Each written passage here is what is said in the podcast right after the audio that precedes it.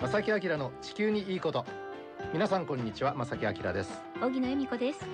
えー、今日が10月の14日ということでもう早くも10月もね半ばに入ってきまして。そうですね。先月の、まあ下旬ぐらいですかね、ええ。ー国連の方で大きな会議が環境に関する会議が、えーまあ、サミット。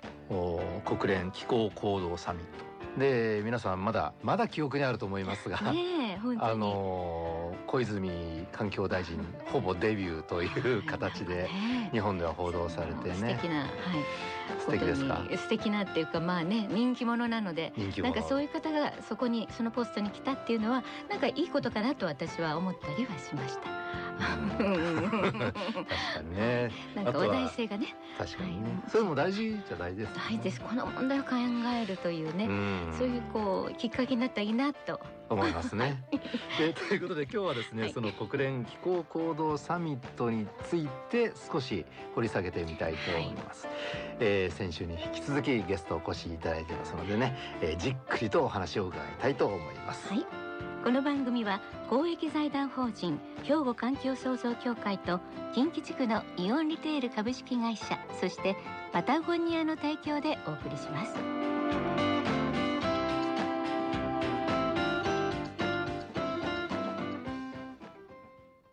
兵庫環境創造協会地球温暖化防止自然環境の保全再生子どもたちへの環境学習など皆様と共に身近な暮らしの中で地球環境を守るための取り組みを進めています人と自然が共に生きる21世紀の豊かな環境づくりを兵庫環境創造協会では早速ですがゲスト紹介したいと思います。はい。本日もお越しいただきました国立環境研究所内、えー地球環境研究センターの副センター長でいらっしゃいます江森聖太さんです。こんにちは。こんにちは。こんにちはよろしくお願いします。はいよろしくお願いしよろます。しくお願いいたしえます。ー実はですね、はい出張の途中に、はい。えー神戸に立ち寄っていただきまして今日ねあのスタジオねえお忙しい中すいませんありがとうございますさて今日のテーマはですねニューヨークで行われた、えー9月23日に行われた国連気候行動サミットはい。はい。なんですがあのーそのい普通に生活してたらねあいきなりそんな環境に関する気候に関するサミットを行われるんだって僕は残念ながら思ってしまうぐらい情報がなかったんです。ちょっとびっくりした方もでも多いと思いますね。うんええでもあやるんだってすごくね、うんあの興味を僕思ったんですけれども行動サミットという名前がついてるそうですね。うんはい。行動っていうことがすごく強調されてますね。ねはいこれは過去にもそういうのあったんですか、いや今回非常にあの初めて強調されたんじゃないかと思います。あはい。ーということは今までとは違うその各国代表の集まりであったということなんですが。この気候行動サミットとはどういうものなのか、はい基本情報からすみませんそうですね。勉強したいと思います。はい。あのまずそもそも、えー国連ではあの気候変動枠組み条約というですね条約のもとに、えーまあ世界の国々が協力をして。えーまあ、気候変動、まあ、温暖化問題ですね、うんあの取り組もうとしてるわけですけれども、はいで今その2015年にパリ協定というのが合意されて、はい。えーそれで世界のあの、まあ、温暖化を2度よりも十分低く低く、えーできれば1.5度よりも低く、あの努力をしようっていうことになってるわけです。はい。でところが世界で、えーそのパリ協定の時にあの各国があの表明した自主的な目標これを全部集めてもですねその2度とか1.5度には全然足りないとうんいうことが分かっています。はい。でそこで、えーそれじゃまずいだろうということで、その国連の事務総長のグテーレスさんが、はいえーまあこのサミットをやるのであの各国の首脳はですねはい。演説に来るんじゃなくてうん。あの行動することを言いに来てくださいと。うんつまり各国が、まあ、今まではこういう目標を出してたけれども、もっとやりますと、うんえーつ次はさらにこれをやりますとそういう具体的な行動を言いに集まってくださいと。うん。でそういうのがない人は来なくていいですと。ぐらいの言い方までして。ですのでうん行動っていうところにすごくアクセントがあるんですよ。でそういう依頼を受けてやっぱり国としてはうわこれは大変だってバタバタってやっぱりいろんな会議がどんどん行われていろんな研究も進んでっうん。ていうのが全然見えてこなくそうですね。っていうのは僕の印象ですよね。うんまあ、国によってはこれに向けてうん。何かこう決めたっていうところはあるかもしれないですけども、えまあ日本の場合はあのまあ大阪であった G20 ですね。はい。まああれに向けて日本の長期戦略っていうのもまあこ出ましたね。こでもお話ししましたけれども、あの決めました。でええ。まあそれが言ってみればまあ精一杯であありましてーでそれは長期戦略は決めまあそれそのこと自体すごく大事なんですけれども、うんそこから具体的にどうするという話はもっともうちょっと今後の議論の中で、うん。えーまあ、国のいろんな計画を改定するあのことが行われてちょっとずつ決まっていくかなみたいな感じなので、うんあの今回の行動サミットに向けてあ日本の場合は何か決めたということはなかったと思いますね。あーなかったですね。であのやはり一番注目されたのは、はいそのサミットの中身そのものよりも残念ながらやっぱりここで16歳の少女のそうですねねこれを皆さんええ今回初めてなこんな女の子いるんだって分かったと思うんですが胸にくるようなスピーチうん。されましたね。うん。うんそうですね。グレタさんのあのまあスピーチからこの行動サミット始まったんですけれどもね、えーっとまあ僕は今回見ていてすごくあんなにこう感情をあらわにして、ええ。あの彼女が喋るっていうのはあのちょっとショックでした。私もそうですね、ええ。あのなんか親ぐらいの立場で、はい、ね大人としてね、はい、む胸に詰まるものありました、はい。本当に、ううん。ん感情は入ってたけども言ってることはやっぱり的を得たというか、うん、あの冷静さはやっぱり書いてないうん、感じはすごいしました。うん、うん。まあでも本当に今回は大人に対する怒りっていうものを、うん。あのすごく強調したスピーチになっていて、ですね。えーでまあですので今回は受け止め方ねかなり人によってあのまあ異なると思いますけれども、逆にね、ええ私もそういうは感じました。すごくまあえ受け止めきれなかった大人も多分たくさんいることえではないかとええ思いますね。思うんですけれども。ええ。はい。うん実はあの手元にですね、はい。彼女のスピーチの全文がうん。ありまして、はい。あのちょっとよ読もうかな。せっかくですから。あなた方はこれ大人たちのことです。うん。私たちを裏切っていますと、うん、全然対応してくれてないとでしかしわ若者たちはあなた方の裏切りに気づき始めています。未来の世代の目はあなた方に向けられていますと。でもしあなた方が私たちを裏切ることを選ぶならば私は言います。あなたたちを絶対に許さないと。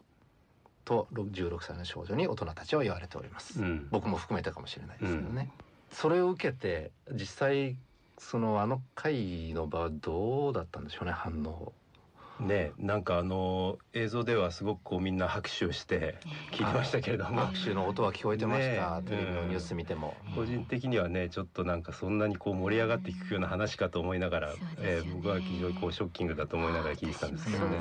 はい。あの僕がちょっと思ったのはあの、えースピーチをもしね若者たちが接したらこれは多分インパクトはあると思うんですよ。うん。ああいう場に行って、えー大人たちに対して、えー16歳の女の子がしっかりと意見を述べてそれもなかなか難しいことをね言ってこれはインパクトは僕はあったと思そうですね、うんまあ彼女の怒りっていうのはその同世代の活動してる若者たちからもう熱烈な支持を受けてるんだと思うんですよね。うん。うんでその後にトランプ大統領が一瞬現れて、あ そうね。15分ぐらいでしたっけ、えちょっと会場会場覗いて、えーまあ、来ないと言われていたんですけれども、ねあのまあ次の大統領選に向けて、うん。そのトランプ大統領の共和党の支持者っていうのはまあ温暖化対策反対の人が多いんですけど、うん。その中でも若者は共和党支持者でも、えー環境に意識が高い人が増えてきたんじゃないかっていう世論調査があってですね、その辺をもしかしたら気にしてるんじゃないかという説がありますよね。あの僕もちょっとあの調べたらね、はい。あのアーノルド・シュワルツェネッガーさんって、はい。元カリフォルニアの州知事ですね、ええうん。はい。あの方共和党共和党ですね。ですよね。うん。でも彼僕が読んだその情報では彼はその政党とかはこの環境問題については関係ないうん。だから彼はその今のその化化石燃料を使うこの、えーエネルギーの取り出し方というのかな。それ反対されてますよね。そうですね。うん。あの超党派であの派閥を超えて、うん。えーその党を超えてあの気候変動問題に取り組むっていう動きはアメリカ議会の中でも一部にはあるんですけれどもあーそうでもやっぱり分断の方が全体から見ると大きい感じがそっちの方がまだしますね。うん。なるほどね。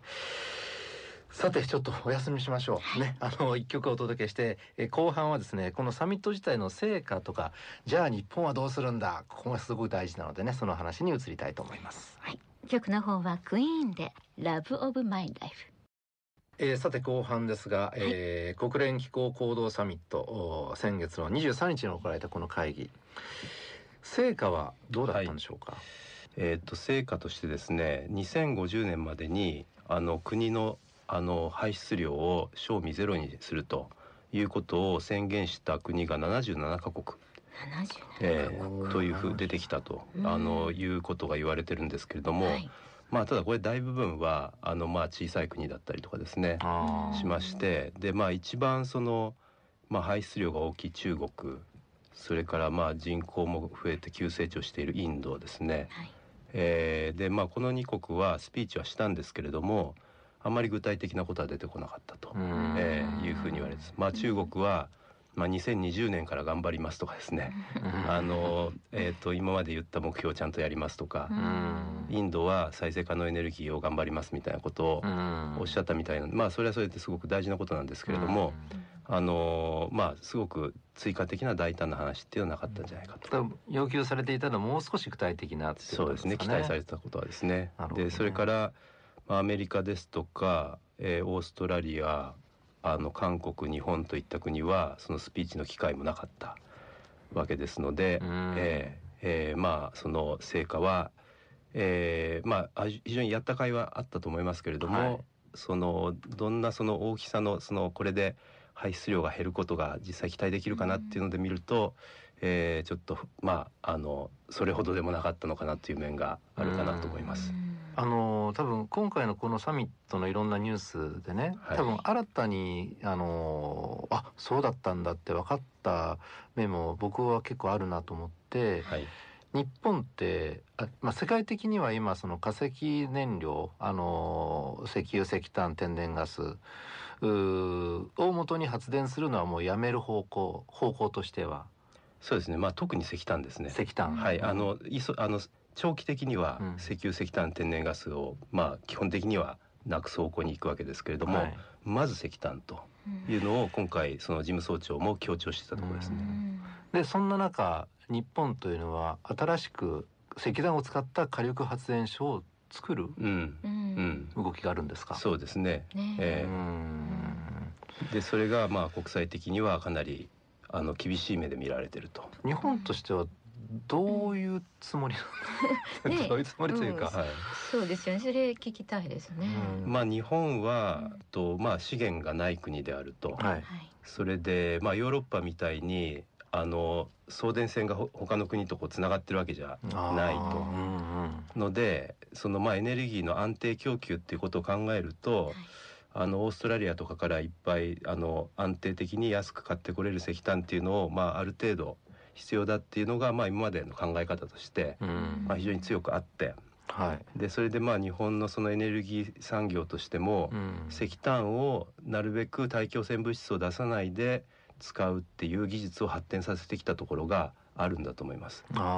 それでどうしてもまだ石炭使いたいという、えーそのまあ思いがですねうん。一部にこうあるんだと思いますけれども、うん。それがちょっとだんだん世界の常識からは、うん。えーこうちょっとですねうん。あの違うんじゃないかというふうに見られてき、えー来ているということですね。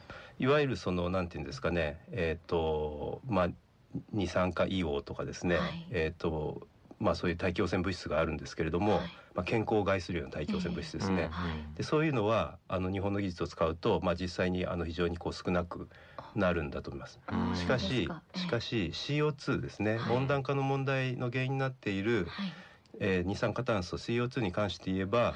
あのいくらその日本の技術を使っても例えばそのまあ同じようなその火力発電で天然ガスの火力発電ってありますけれども、はい。それに比べて倍ぐらい出てしまうとあいうので、うんやっぱりその本気で CO2 の排出を減らしていくつもりだったらー、え新しく石炭火力を建てるというのはですね、うん。これ建てて建てたらまあその元取るためには30年ぐらい動かさなくちゃいけないわけで、あえーその分のえそのエネルギーを作る枠を CO2 を出しながら作る枠にこううん。当ててしまうわけなので、ええ。うん。ええ。それはなんかちょっと違うんじゃないかっていうことですよね。専門家から見るとこれはやめた方がいいものですか？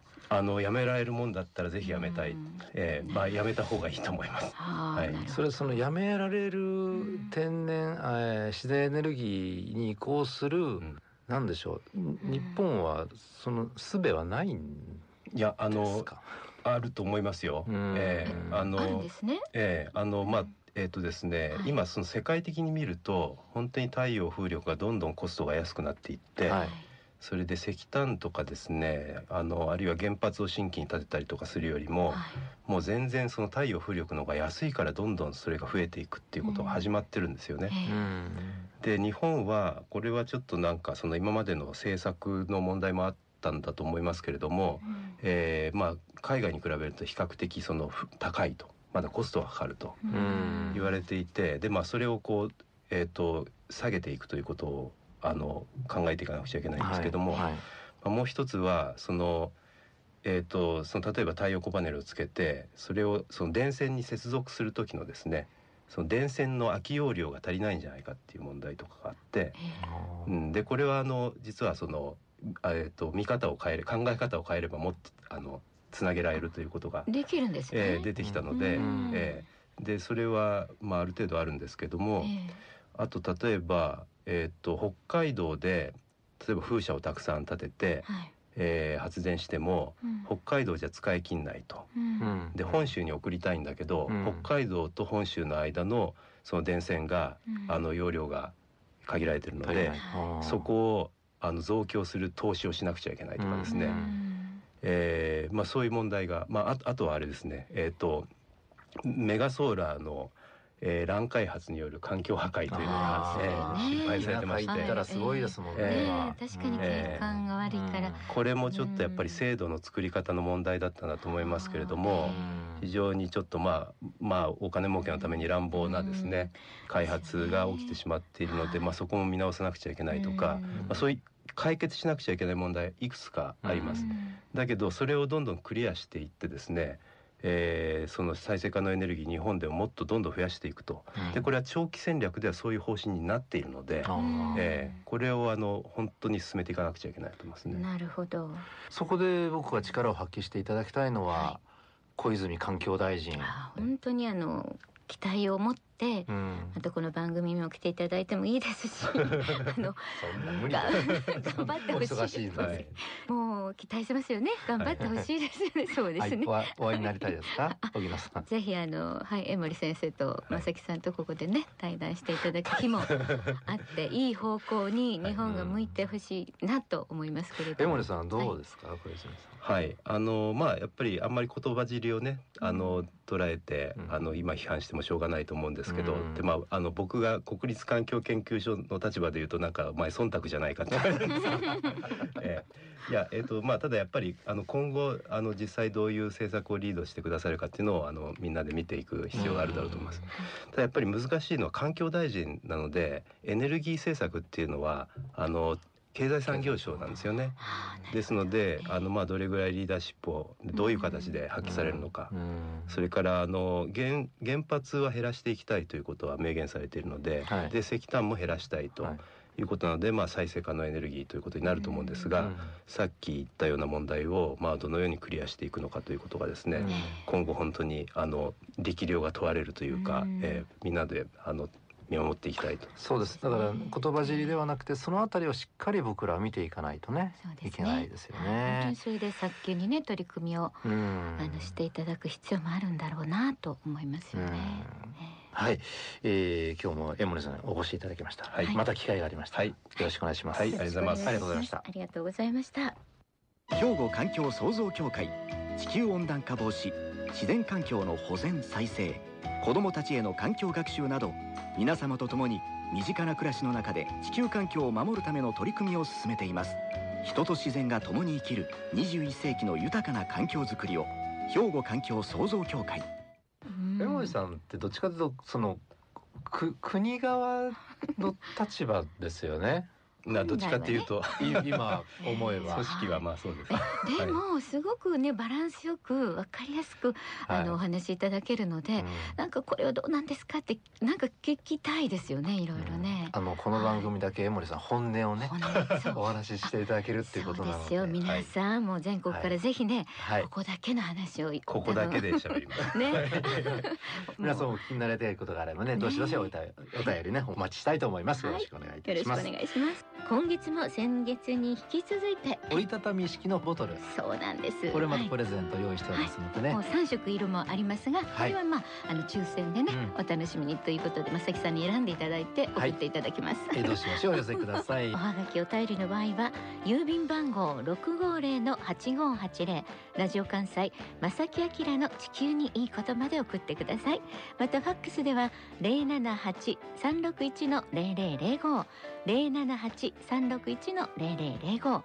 またメールでも受け付けていますよ。まさきアットマーク jocr ドット jp masaki アットマーク jocr ドット jp まで送ってください。よろしくお願いいたします、はい、お願いします、はい。えーということで正木明の地球にいいことはこの辺でお別れしたいと思います。ご案内は正木明と。荻野恵美子でした。それではまた来週。ささようならこの番組は公益財団法人兵庫環境創造協会と近畿地区のイオンリテール株式会社そしてパタゴニアの提供でお送りしました。